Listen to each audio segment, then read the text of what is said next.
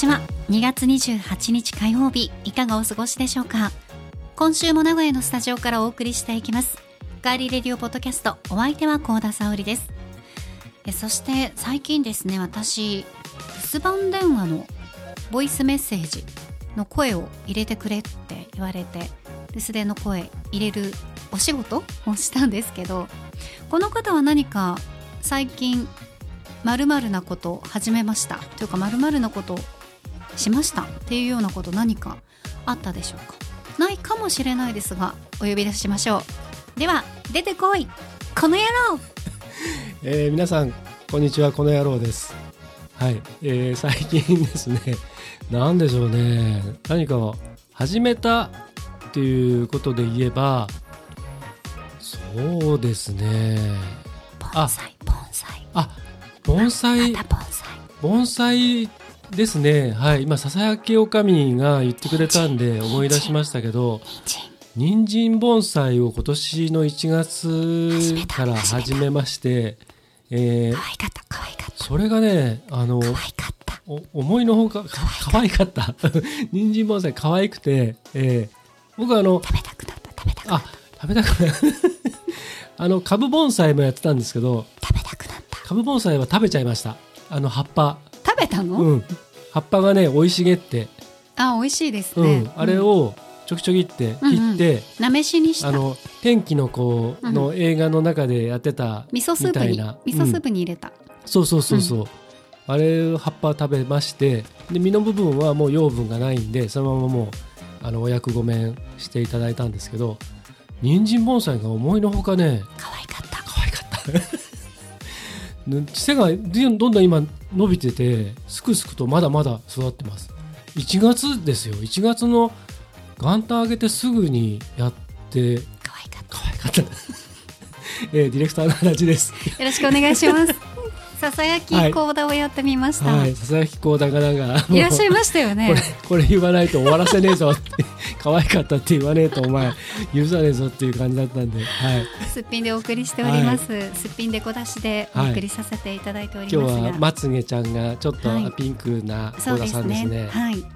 まつげがピンクっていうと皆さんちょっとびっくりするかもしれませんけど、うんね、別にドピンクっていうんじゃなくてそうなんです、はい、光が当たればちょっと色が変わるぐらいな感じですね、えー。はいはい、春らしいそうですねしていこうという魂胆ですね、春めいてきた魂胆ですよ。はい。モテたいなと思います、なるほど。モテますかね。うん。幸田さんはでもあの基本モテるじゃないですか。いや基本モテないですよ。いやあなたね。あなたご自身で自覚してらっしゃらないかもしれませんけど。モテないんですよ私。あなたねあの基本モテる人だと思うんですよ。いやいやいやそれはあのモテるっていうのはいろんな意味がありますよ、うん、はい、うん、そっちの意味でしょう多分、うん、そのなんか下心的なね。一回みたいな、ね、はいはい感じのやつでしょ？どうせ。まあまあそれがそれがモテるモテるに入るのかっていう、うん、いや入りますよ。どうですかね。どうなんでしょうか。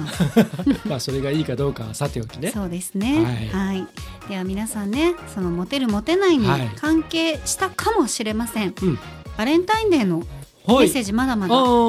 先週もご紹介してたんですけど、はい。えー、まだちょっとねありましたので、うん。はい、メルティーキッス関連の、う。ん、メッセージご紹介しますね。はい、お願いします。チョコ会議2週目を聞いて、うん、湯本ホテルあちがわさんから、はい、帰りにメルティーキッス買って帰ろうとというね、うんうん、メッセージ頂いていて、はい、素敵なバレンタインデーになりましたかっていうふうに返してたんですけど、うん、奥さんが美味しく食べてました。辛いと。これあれじゃないですかあのスタッフが美味しく食べましたっていうのと同じような感じですよね。ニュアンスでね。なるほど。そして、えーはい、サラシンのしんくんさんから、はい、ガリレディ名前出していただきありがとうございました。まさかの形での番組呼び出しでした。ああいでよ。そう。焼きそばパン買っていけばいいですか、うん、お二人とお話なんて恐れ恐れ多いです。メルティーキッス絶対買います、うんあと食べる企画は心なしか沙織さんのテンションが高い気がします。はい図星ですね。高くないとやられ、うん、やれないですよね。まあまあまあ、うん、だ楽しいっちゃ楽しいですけどね。そうなんですよ、はい、さすが分かっていただきましたが、いつもなんかテンション低い感じがするのかな？いや別にそれはないんじゃないですか。心なしかいつもより高いという、ね、でもあの普段の私はもっと低いですからね、まあ大体でも演者さんとかってそうですよね。そうですね。プライベートとかもう喋らないですもんね、芸人さんでもねあの楽屋では本当にあのもう沈着冷静な方もいらっしゃいますし、うんまあいろいろですよね、うん、楽屋からテンションが超高い人もいますしいね、いろいろですからね、はい、はい、そして、えー、元塾講師のトラックのりさん、はい、ただしさんから、うん、メルティーキッスのティラミスは知らなかった。間違いなくうまいやつですよね、えー、ポチッと大人買いしてしまいましたといただいています。美味しいですからね、もしあの食べたら感想とか、うん、ぜひね教えていただきたいと思います、はい、でロイさん、はい、メルティーキスの CM YouTube でチェックしました。これはチョコもハートも溶けますねと、うん、そうなんですよロイさん。日本ではねガッキーのこの CM がこの季節ずっと流れるんですよ。そうなんです、はい、でガッキーの CM といえばね、うん、お疲れ生ですが変わったんですよ、はいはい、ガッキーから、はい、吉根ちゃんに変わったわけですよ、ね、はい、うん、ガッキーロスの方がね、うん、たくさんこう SNS 上にも上がってましたけど、うん、吉根ちゃんのお疲れ生ですも可愛いから、うん、可愛いですよね。可愛いです、あちらもねまたあの、ロイさん YouTube ではい、はい。お疲れ生です。チェックもしていただきたいと思います。吉根ちゃんがもう大好きになるドラマっていうのがあるんですよ、うん、小滝兄弟の宿泊っていう。何ですかそれ。もうめっちゃくちゃもう最高なドラマがあって滝藤健一さんと、うん、ああのもうその時点で面白そう。うん、幹事さんでしたっけ、はいはいはい、が兄弟、うん、レンタルおじさんのお話なんですけど、うん、レンタルおじさん、うん、レンタル二人兄弟もうあのもう本当にくたびれた兄弟二人が、レンタルおじさんになって、はい、であのその、えーと、ちょっと事情があって離れ離れになっていた年の離れた妹が吉根京子ちゃんなんですね。はい、これがね本当にねあの最初バカバカしいドラマなんですけど最終回僕号泣しました。へえ、はい、楽しみ、えー、ぜひ見てみてください。今また見れますか、うん、過去回とか。見れます見れます。配信で見れますはい。ぜひチェックしてみたいと思います、はい、そんな私はもう今あの来世ではちゃんとします3がやってますんで。面白い、ね、今回はちょっとちゃんとしてますよね、うん。ワンツーと違って。ちょっと恋愛の感情がちょっとこういろいろ出てきちゃって、うん、松田君とのね。ね、はい、逆にちょっと切ない感じになってきちゃうのとあとあの男装じゃなくて女装男子のね、恋がちょっといろいろね、複雑になってきてますよね。なんかあの LGBTQ とかね、うん、いろんなことを最初から扱っていたので、うん、結構そのいろんな人が見てもいろいろと面白いんだそうですね。と思うようなそんなドラマですよね、はい。うん、ダーリオがいいですよね。いやもうダーリオ可愛いですね、はい、最高です、はい、はい、さあ番組へのメッセージは今聞いてくださっています。ガーリーレディオポッドキャストのページにメッセージフォームがありますのでそちらから送っていただくか番組のツイッターもありますぜひ皆さんフォローしていただいてコメント、メンション、ダイレクトメッセージ、リツイートで番組に参加してください。ハッシュタグはひらがなでガリレディ、ガリレディです。皆さんからのメッセージお待ちしています。では今回も最後までお付き合いよろしくお願いします。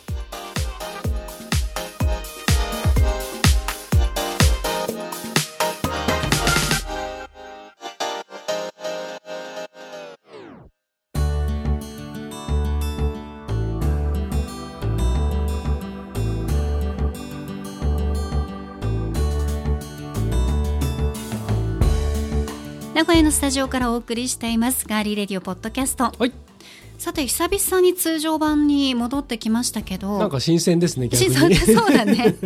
最近イレギュラーが多かったですからね。はい。ね。はい、さあ受験シーズンもいよいよ終盤です、うん、うん、3月の頭とかにね、はい、はい、受験を控えているという方もいらっしゃるとは思いますが、はい、受験生やその親御さんたちもねいろいろと非常に大変でまあナイーブな時期ではあるんですけど、うん、足立さん学生時代勉強というものは好きでしたか？はい。僕勉強は好きでした、うん、うん、あの小中高大ずっと勉強勉強することは好きなんですけど、うん、その学校でやんなきゃいけないこととかカリキュラムとかあと宿題とかっていうのはあんまりやりたくなくてでもやんなきゃいけないじゃないですか。うんだからねあの変な学生だったんですけどやんなきゃいけないことはもう本当にもうバーってやっちゃってで時間をとにかく作りたかったんですよ勉強する時間を。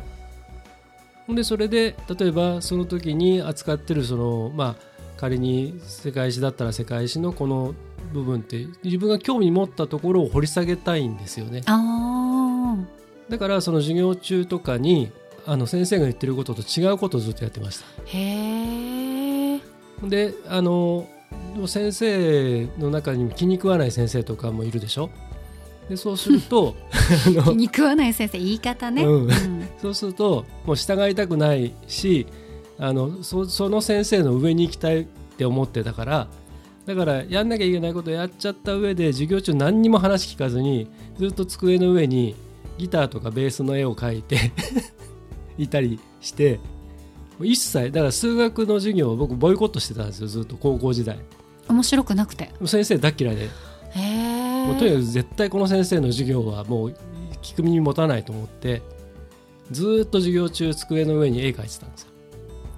でもう最終的に赤点もらって、うん、で進学できねえぞぐらいまで言われて、うん、で最後の最後にこのテスト受けたらって言われてでそんなの余裕で通るんですよ。勉強してるから、うんうんうん、勉強は好きなので。実はね、で余裕で上がってざまあみろみたいな。そう嫌な制度でした。いや先生かね、うん、悲しんでらっしゃったでしょうね。嫌い今でも嫌い。今でも覚えてるでしょうね。あいつはみたいな、うん、剛という名前を見たらっていうね、はい、のがあるかもしれませんが、まああの小さい頃から勉強をさせるというものではなくて、うん勉強するのが楽しいっていうね、はい、気持ちを持たせるのが大事って言われてますよね、うん、そんな今なんですけど学生を取り巻く勉強道具というのが進化を遂げていることをご存知でしょうか、うん、うんえー、今日取り上げるのは、はい、大手文具家具メーカーのコクヨさんの話なんですが、うん、そのコクヨがノートを電子化できる勉強用のアプリだったり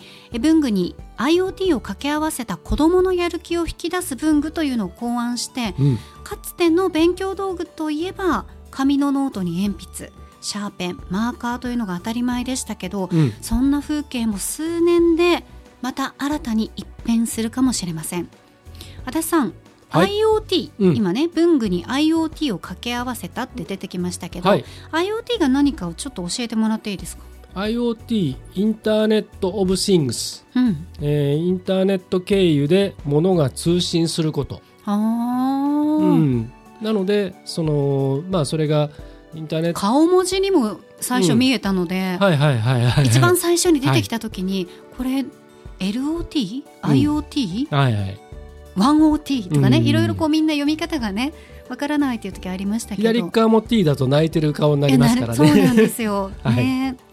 さあそんなじゃあインターネット経由で物がこう通信することを使って、はい、文具が変わっていくということですね、うん、1905年創業の国用が初めてそんな IoT 文具として2019年に発売した商品宿題やる気ペン。皆さんご存知でしょうか？知ってました？うん。あ知ってた？うんあのー、名前がキャッチーですね、うん、宿題やる気ペンそうなんです。でただただ知ってただけです。正直言うと。でも今回これ取り上げるっていうのを幸田さんから聞いて、はい、それで改めて見てみて、うん、ああと思いました、はい。なんかあのアニメのポケットから、あのアニメのあのキャラクターのポケットから出てきそうじゃないですか。ああね。てってれ宿題やる気ペン はい。ね。ネーミングがね。そう。秀逸ですね。いや秀逸です。はい。この宿題やる気ペンは子どもの日々の頑張りの見える化を目指した真面目な商品でして市販の鉛筆、うん、これは別に国与産のものじゃなくてもいいそうなんです、はい、鉛筆にセンサー付きのアタッチメントを装着して専用のスマホアプリと連動させることで子どもの勉強の取り組みを分析し見える化するんですね、うん、でゲーム要素を盛り込んださまざまな仕掛けによって勉強への意欲を高めるという商品です、はい。宿題やったの？とかね早くやりなさいって小さい頃言われなかったですか？うん。僕は言われなかったです。私言われました。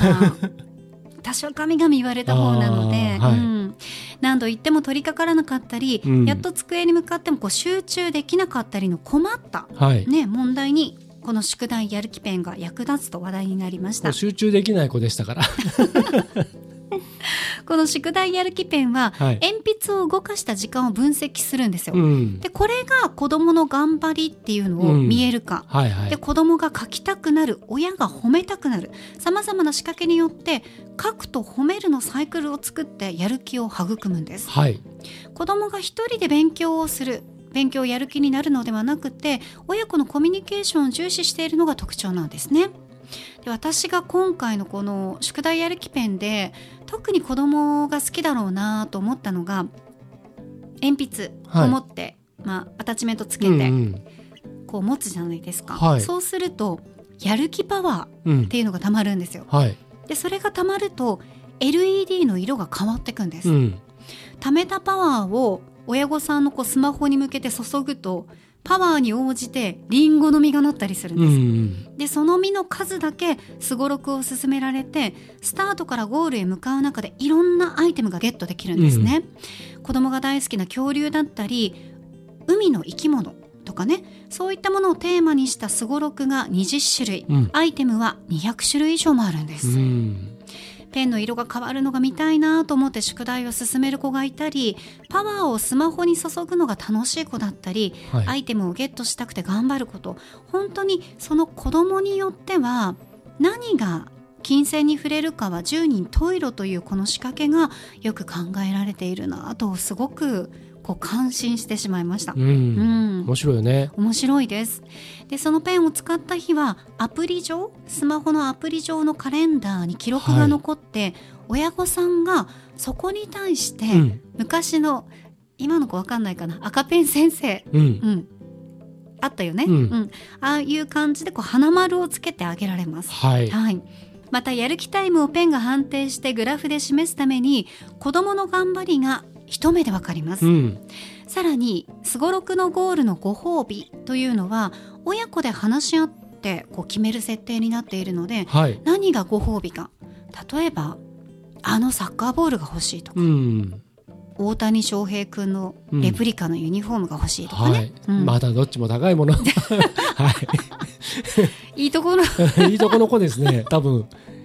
今、今。チロルチョコが欲しい。うん私私はあの梅トラマンが欲しいとか言ってました、ああ、梅トラマン。梅トラ三兄弟の。あ梅干しの駄菓子が、はいはい。はい、ああいうの。梅干し好きですね、あなたね。本当にね。小さい頃から梅干し好きだったんですけど、まあそういうのが欲しいとかはい。決める設定になっているので、うん。このペンがきっかけでこう宿題というものだったり、うん。勉強とかがねやらされる。うんうんうん。これやらなきゃいけない。やらされるものから自分でやりましょうという主体的なこうやりたいものに変わるうんっていうのが大事ですし、うん書くという行為ものを書いたりするっていう行為はパソコンやスマホが日常的にあるこの時代の中で改めて見直されるべき行為なんじゃないかなと私は思いました。うんうん、さすがですね国与さんうん書くというところにねそうですね。うん。つながっていますからはい。さあ気になるこちらの宿題やる気ペンお値段なんですがはい。1台うん。6980円です。なんと、そうなんです。今なら。6980円です、はい。今でも、うん。はい。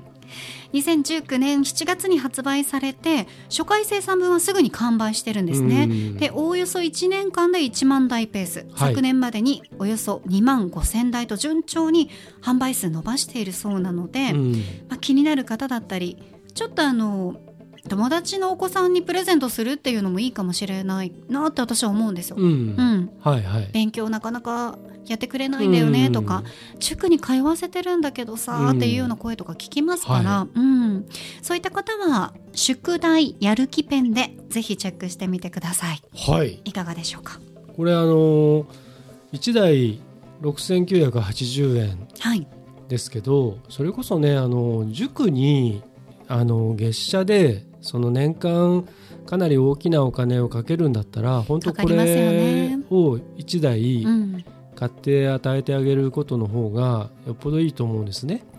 でいうのは僕これあのさっきも言いましたけどこのニュース取り上げるにあたってその国用さんのそのウェブサイトだったりいろんなその経済関係のところのインタビューをちょっといくつか読んだんですが、はいあのこれの開発のその背景にあるのがそのその親子のコミュニケーションのツールとして開発されてるっていうところがすごく大きくて、うん。さっき幸田さんが説明してくれたように単にその子供がそのやらされることをその義務としてやるだけじゃなくてそのいわゆる達成感だったりそれを親と共有したりとかそれに対して親が褒めてあげるとうんうか、ん。だから宿題やりなさいとかまだやってないのって言うんじゃなくてあのよくやったね頑張ったねとかあ楽しいねっていうふうに声かけてあげるツールだっていうこととかあのいろいろ書かれていてでそれがすごくいいなと思ったのとそれともう一つはその国用が開発するっていうところからそのいわゆるコンセプトを作っていくときに、はい書くっていうのをまず大前提にそうですね。んこ文具メーカーなんで。だからそのそこからちゃんとこうあの筋道立てて開発されているのがすごくあのはっきりと形になっているプロダクツだと思うのでこれはすごくあの面白いと思いますうね。ん。と同時にその子供が今一番興味持っているそのなんていうかあの関わり方っていうかねゲームだったりとかそのすごろくで的なものとかそういうのはすすごくいいなって本当に、まあ、手放しで褒めちゃいますけどいいなと思いますね。まあ、大人用にうん、仕事やる気ペンとかね開発してほしいですよね。それ欲しい。褒められたい。大人だって褒められたいんですよ、そうね。うん、うん。本当そう思う。ね今日もねあの朝始まる時にえ、うん、うん、頑張ってねっていうような何か、あるとね、うん、あってで終わったらよく頑張ったね、うん。うんうん、お疲れ様気をつけて帰んなよみたいな、うん、そういうのをなんかこうねあのなんかなんかないですかね。そ うまいことそれを。そうですね。ね。国用さんにまたそうですね、作っていただけたら鉛筆じゃなくてもね、うん、なんかね、はい。そういったものがあると売れるんじゃないかと思いますけどね。もしくはそのガリレディがうん。そういう何かをこう出していくっていうのもいいかもしれないですよ。やる気？やる気を出すための、うん。なんかこうね毎朝こうこの時間に配信される「いってらっしゃい」で終業時間の頃にこうあともうちょっと頑張ってだったり。今日の一声みたいなね。そうそう。ああ、うん。ね。天聖人語的な昔この、うのん、あとこのこの時間のこれみたいな、うん。うん朝だよ起きていってらっしゃいみたいなね、うん。ああもうほんとそれだけっていう、うん。今日は何月何日？何曜日？今日も頑張ってねっていうね。そういうあのほらあの車のナビがあ言いますね。言うじゃん、うん。何月何日？ねうん。とかっつってさ、うんうん。いうのいいかもしれない、あいいかもしれないですね、うん。今日は何の日とかね。そうそうそう、ん。いってらっしゃいうん。今日はえであのでクリスマスの時などナビ言うでしょ、うん。メリークリスマス。あ言いますね。12月25日とかっつってさ、言います。今は洗濯機も喋りますからね。そういうのをあえてその、アプリとかがその勝手にやるんじゃなくてポッドキャストで、聞くっていうのがね、うん。そのそこまでやってもらって聞くっていうのがね、うん。いいですよね。その聞く側が能動的に、ああ、うん。そうだね。うん。アプリってほらともすると受け身になっちゃう場合があるでしょ、うんうんうん設定だけしちゃって、うん。うんアラーム的になっちゃうでしょ、うん。そうじゃなくて自分がそれを聞きに行くっていうんうんううん。ことによってああいいかもしれないですね、うん。ちょっと実験的にやってみますかね。やってみますかね。うん。一応毎朝、うん。で別にあのまあこういうこと言うと夢もあれもなくなっちゃいますけど、別に配信する側はカレンダーに設定するだけなんで、うんうんうん。一応できるっちゃできるんですよね。そうですね。こまめにやんなくても、うん、確かに確かに、うんそういうのもだから1ヶ月はちょっと根気的に続くか分かんないんですけどそうですね。どっかのタイミングで1週間ぐらいやってみますかね。実験的にね。実験的に。うん、でちょっと反応を見て、うん、サブスクライブが増え増えたらうんうんうん。面白いとかね、ああそうですね。あるかもしれないし、うん。でそこでなんかボーナスポイント的なものをやっていくっていう仕掛けも今のまんまだとあれなんですけど、うん、実はあの僕台湾の企業と今いろいろ一緒にやってるんですけど、うんはい、その中でそういうメンバーシップ制度をうまく使えばなんかそういうことできるかもしれないんでちょっと考えてみますね。はいぜひ、うん、見てろよ国用。あら。国用パイセンお願いします。仲良くしてください。わかりました。はい。ではここで一曲お送りします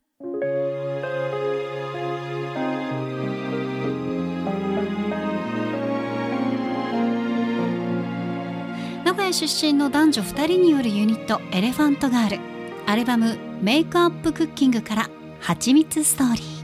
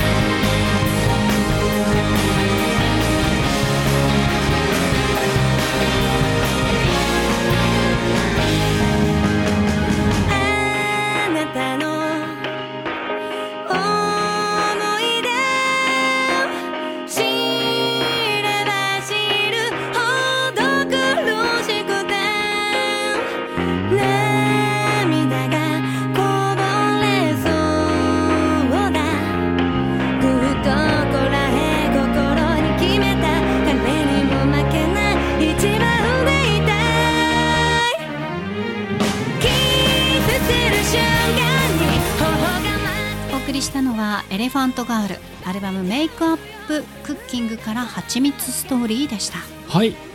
この曲ねあのー、健康食品の CM に使われていたり、うん、えー、今も、うんと、かなり前なんですけど、うん、であのー、でこのね、えーと、男女2人組なんですけどボーカルのエリナさんは憧れの人がミニーマウスだそうです。で、えー、男性の方はベース担当であの曲を作ったりしている、えー、杉本義信さんという方なんですけどこの方はねくるりのバラの花が心の一曲ということだそうです、うん、いいで現在はね残念ながらちょっと解散しちゃってるんですけどあのー、日テレの番組のエンディングテーマに選ばれたりとかいろいろしてあの名古屋から結構ね出てたんですけどねこのまま続いていけば面白かったのになとちょっと惜しまれるユニットではあります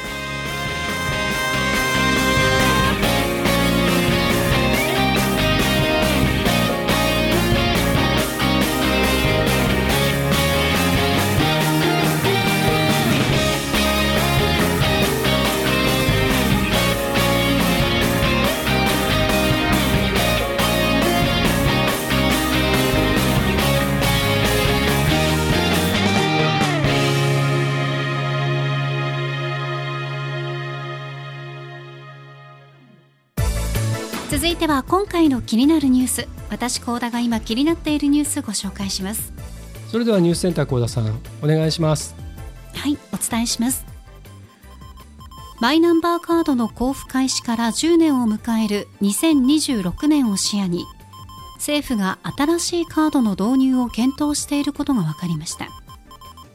新しいマイナンバーカードでは個人情報を見られたくないもしくは性別を載せたくないなどといった声にも配慮してカードの表面にこうした情報を極力載せないことが検討されています。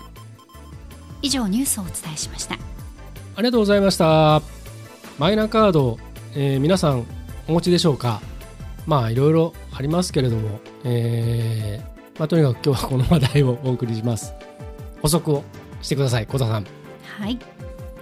補足してまいりましょう、はい、まあね、個人情報見られたくないとかね、うん、性別を載せたくない、うん、それも最初から分かっていたことなので。いやでもその10年前って、うん、今とその世の中の,、あのこういうなんていうの？はちょっと違ってたんでその特に日本の場合はこういうことに疎かったでしょ、だからねその最初からまあもちろんやっておくに越したことはなかったんでしょうけどまあそんな感じですね。ちょっと歯切れ悪いですけど。そんな感じですかね、はい、はい、さあ現在のマイナンバーカードはカードの表面に顔写真名前、うん、住所性別、生年月日、はい、載ってますね、うん、こうした情報というのは内蔵されている IC チップにも含まれています、うん、新しいマイナンバーカードでは先ほどニュース内でご紹介したように個人情報を見られたくない性別を載せたくないなどといった声にも配慮してカードの表面にこのような情報を極力載せないことが検討されています、はい、また18歳以上の場合発行から10回目の誕生日までとされているカードの有効期限についても見直すことが想定されてるんですね、うん、政府は現在のマイナンバーカードの普及状況や関連法案の審議状況などを見極めた上で本格的な検討に入る見通しだということです、はい、いかがでしょうか？うん。まあさっきも言いましたけどその賛否ありますけどマイナカードについては、うん、僕の持論としてはなんでそのなんていうのもっとこれをいろんな意味で早く推進できていればその例えばそのパンデミックの時 COVID の時でもいろんなそのああいうまあ震災とかねいろんなことがあった時でもその支援とか支給とかその援助とか一時金だったりとかそういったことももっと全部スムーズにあのもう機械的に処理できたと思うんですよね。だって全部紐付けされてるわけだから納税額から何からだとすればその企業においても中小企業にしても大企業にしてもそういったことまあその法人がマイナマイナカードは持ってないですけど、うん、あらゆることにおいてそういうことがちゃんとこう一元化されてれば例えばその個人が申請を手続きをしなくても前前年のその納税額とかいろんな所得とかっていうのが分かってるからそれに対してもうそのでしかも口座まで全部紐付けされてるわけだから、はい、そこにもうスピーディーに一律10万円なら10万円ってまず入れちゃってで最終的にその、うん、それぞれの所得だったりいろんなことをあと申告だったりとかでまたそれをまあ返納してもらうということもできたと思うしまずはねそういうことであのやれたと思うんですよね。だからそれがその背番号制度がどうのこうのとかって一部ねそういう反対意見があったりしたからあのここまで父として進まない10年経ってもまだ全然進んでないってそういうことも影響してるとは思うんですけどでもそんなこと言ったらねもっといっぱい個人情報みんないっぱい出してるじゃんっていうねまあね、うん、そうですよね。あとこのマイナンバーカードが保険証として利用されるっていう時に、うん。うん、まあ、どこまで情報が伝わるのかっていう、その同意をするということにした場合に、はい、例えば私がかかっている他の病院でかかってこういう症状でかかってこういうお薬が出てますっていうものも、その新しくかかった病院では閲覧できるような状態になってしまう、その同意をすると、うんうん、そういったところもまたいろいろね、うん、あのちゃんとした説明があった上で保険証として使うようにするっていうかね、うん、そういうのもちゃんと説明が必要かなと思ったりするんですけどね。うん、そうですね、うん、まあ、あの今現在のその日本のその政府とかその政治家のちょっと説明が一個ずつ足りないですよね。足りないどころかされてないでしょ？だから特にあの最近総理大臣はずっと下を向いて答弁してますけれどもあの本人の言葉じゃなくてねもの読んでるだけですけどその中のあの答弁の大半は今後丁寧に説明をしていくって言って今まで丁寧に説明したことないじゃないですか。彼就任してから。ただその丁寧に説明していくといえば済む形でどんどん進んでいってるので今現在本当に何一つ丁寧に説明されてる案件はないので。だからもう本当にこれについてはだからそのマイナンバーカードそのものは僕は否定してないんですよ。むしろ推奨してるんですけど。番号がもうすでにあって、うん、カードのあるなしにかかわらずにもう分かってることだから、ね、もう決められてることだし、ただそのそのやり方だったりとかに対してはもの言いたいことはたくさんあるんで、そこを分けて考えないとそれも全部ひっくるめて反対っていうのとはちょっと違うと思うんですよね。うん、だからまあその、うん、性別だったりとか生年月日とかいろんなことがその表に記載されているっていうことについては、うん、これはまあ改善するべきことなので、うん、そうですね。それそれも分けて考えないとい。けないと思いますね。はい、はいさあどうなっていくんでしょうか。今週の気になるニュース。政府新マイナンバーカードを検討。検討好きですね。2026年を視野にについてご紹介しました。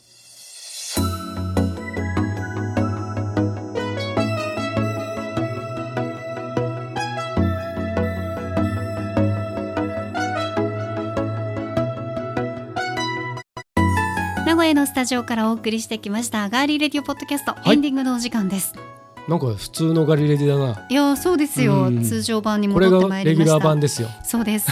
いつもふざけてるわけではないんですよ。はい、はい。ではエンディング恒例まるまるの時に聞きたいおすすめの一曲。はい、今回のテーマは剛殿です。うん。では発表します。はい。今回のテーマ冬の終わりに聞きたいおすすめの一曲。2月も今日で終わりです。はい。早いですね。そうなんですよ。今年はね、二十八日までですからね。はい。はい。ということで先行は沙織殿でございます。はい。いきますよ。今回のテーマ冬の終わりに聞きたいおすすめの一曲先行高田沙織。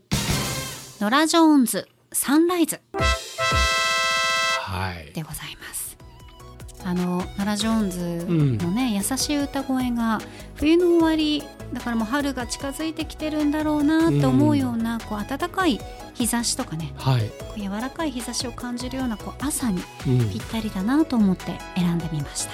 これいいよね、うん、あの前あのなんだっけノラ・ジョーンズの話ちょっとしたねしましたよね、外録の時じゃなかったかな。そうですね。ノラ・ジョーンズ僕も好きなんですけどあの彼女が、えーと、主演している映画があるんですけどこれぜひねぜ見ていただきたいなっていう、うん、ちょっとあの皆さんそれぞれググってちょっと予告編なんかも見ていただくといいんじゃないかなと思うんですけどね。はい、はい、どんなところが好きですかこれは？いや声ですね。声。もうとにかく声がなんだろうなこう温かい気持ちになれる、うん、うん、響きます。心に。染み渡ります。なるほど。はい。わかりました。いいですか？はい、はい、さあでは高校参りましょうか。はい、はい、今回のテーマ冬の終わりに聴きたいおすすめの一曲。高校足立剛。冬の朝エレファントカシマシ。うん。はい。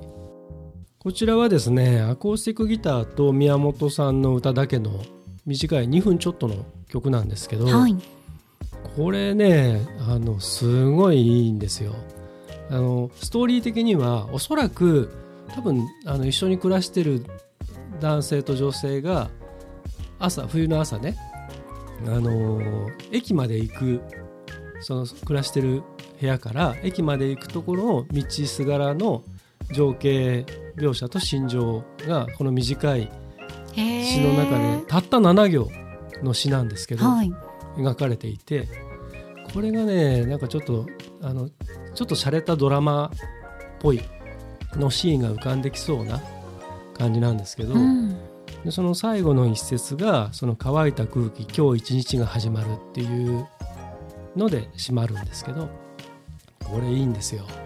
はい、でここからだんだんねこの、まあ、もうちょっとで3月っていうまさに明日から3月ですよ。うん、そうですね。はい、という時の感じです。はい二人ともちょっとこう冬の朝がね、うん冬の終わりなんか冬の終わりの朝っていう感じがね。うんうん。朝ってなんかやっぱ始まる感じいやしますからね。そうなんですよねはいうん新しい朝が来たですよ。ですね。希望の希望の朝ですよ。喜びに、うんなんだっけ？喜びに翼広げじゃなくて青空あれ？おあ青げ。ラジオの声に、え健やかな。にゃうにゃにゃうあれだけ通ったのにね。ねこのてれててれひらげん。それ123チャラララン。えですよ。懐かしい。ですよね。ハンコをもらうためにね。うん。行ったな。頑張って鉛筆一本ですよ、鉛筆？うん、もらったの？皆勤賞ね。あそうなんだ、うん。私なんかそのハンコをちゃんと言って、うん。たくさん押してもらわないと先生に怒られるみたいな感じだったんですよ。あだからちょっとねギリギリ寝坊した時もギリギリって「お願いしますハンコ押してください」って言って押してもらってなんかラジオ体操いかにも参加したみたいな感じでスンって帰ってきてーました、えー僕らは行って、やってハンコを押してうん、で帰りに豆腐屋さんでうん。豆腐と油揚げ買って帰るっていう、へえ。早朝にいいですね。朝のお味噌汁用の、あーすごい。で最後の日にハンコをもらうと、全部皆勤賞だと鉛筆くれてっていう感じでしたよ。でもあの夏の早朝ってすごい好きでした。わ、ああ僕も好きです、ね、かります、はい。あの独特の匂いと独特の光。ね。うん、いい時代だったよえ、ね、うん、平和だった。平和だったよいやね本当にねあのいやなんですかね。エンディングにちょっとまあ話引っ張るのはあれなんですけど いや今日通常版だからね、うん。平和だったよね昔って。うん。いろいろ。うんなんかまあ足立さんと私もね、うん年齢がうん。離れてはいねますけど。離れてはいますけどまあギリ私うん。ぐらいうん。か私よりもうちょっとだけうん下の世代ぐらい、うん30代の頭ぐらいの子たちぐらいまではラジオ体操やってたのかな、と思いますけど、ね、今もやってるのかな？今やってるところはやってるんですよね。むしろ企業が取り上げ取り入れてますよね。あ朝とかにね、うん、あの中小企業とかが、うんでも私たちが話しているのは、うんその小学生とかの時のああいうラジオ体操をやっているのかっていうことですよね。ああ。そうですね。なんかほら子供をね、うん。あの時間に家から出させて集まらせるのはうん。危ないとかね、いううんのもあったりとかするとこもねある管理する人たちもいろいろ面倒くさいこともあったりするから、ね、なかなか責任も負えないでしょうし。そうですうねん。だって今 PTA もいろいろ問題になってるでしょ？うん。子ども会も婦人会とかねそういう自自治レベルの会のね。うん。まあまあまあそういうちょっといろいろ世の中も変わっちゃいましたけどでも平和でしたね昔はね。いろいろなことが、気持ちもね、うん。そうだね。最近はねやっぱりうん。情勢がねうん。ミサイルが本当に北海道の近くまでね、うん。打ち込まれたりとか。いや本当になんかそんなことはちょっとやっぱり自分が小学生の頃には想像もつかなかったですしああいう本当に日本から近いところで恐ろしい戦争がね起きたりしているっていうのも本当うん教科書の中だけの話こういうことは起こしてはいけないんだっていうことぐらいしか思ってなかったですけどあもう本当にね危ないというか、うん。そういうなんか危機を感じるような出来事がありますからね。いや本当そうですね。1年も続くと思わなかったですもんね、うん。ウクライナとロシアの。そうですね。うん。でもこれまだね長期化する可能性がね。ありますしそんな中でね、トルコのああいう地震だったりとかちょっとね世界規模でいろんなことが起こりすぎているのでうん。まあまあうん。でも本当にねいろいろこうちゃんとこうまあ前もから何回も言ってますけどちゃんと考えていかないとねお互いだったり一人一人だったりとかね、うん、言うのは簡単なんだけど、うん、そのちゃんと行動に移していったりとかね。まあそれがじゃあ何ができるのかっていうことを含めてそれぞれが考えていかないとね。で示していかないとねって感じですよね。そうですね、はい、まあ明日から3月ということですので、うん。うん、そうですね。ね3月はまた私たちは毎年、防災について考えてますので、うん、はい、そういった話もちょっとねね。できたらなと思っております。はい、ぜひ、はいさあそして私たちがおすすめしている音楽は Spotify のプレイリストガリレディレコメンド7でぜひ聴いてください、うん、ガリレディのポッドキャストとともにプレイリストもあのフォローするというボタンがありますので、はい、皆さんのポッドキャストのフォローするっていうところスルーされてる方結構多いのですれば楽なんですけどねいろいろ。上がってくるんですけどね、うんうんはい、そう僕たち的にもありがたいんですけど。もしよかったら、はい、はい、フォローして楽しんでいただきたいと思います。さあ今週もそして今月も最後までお付き合いいただきましてどうもありがとうございました。ガーリーレディオポッドキャストここまでのお相手は？ディレクターの足立でした。そして私高田沙織でした。では皆さん3月もお楽しみに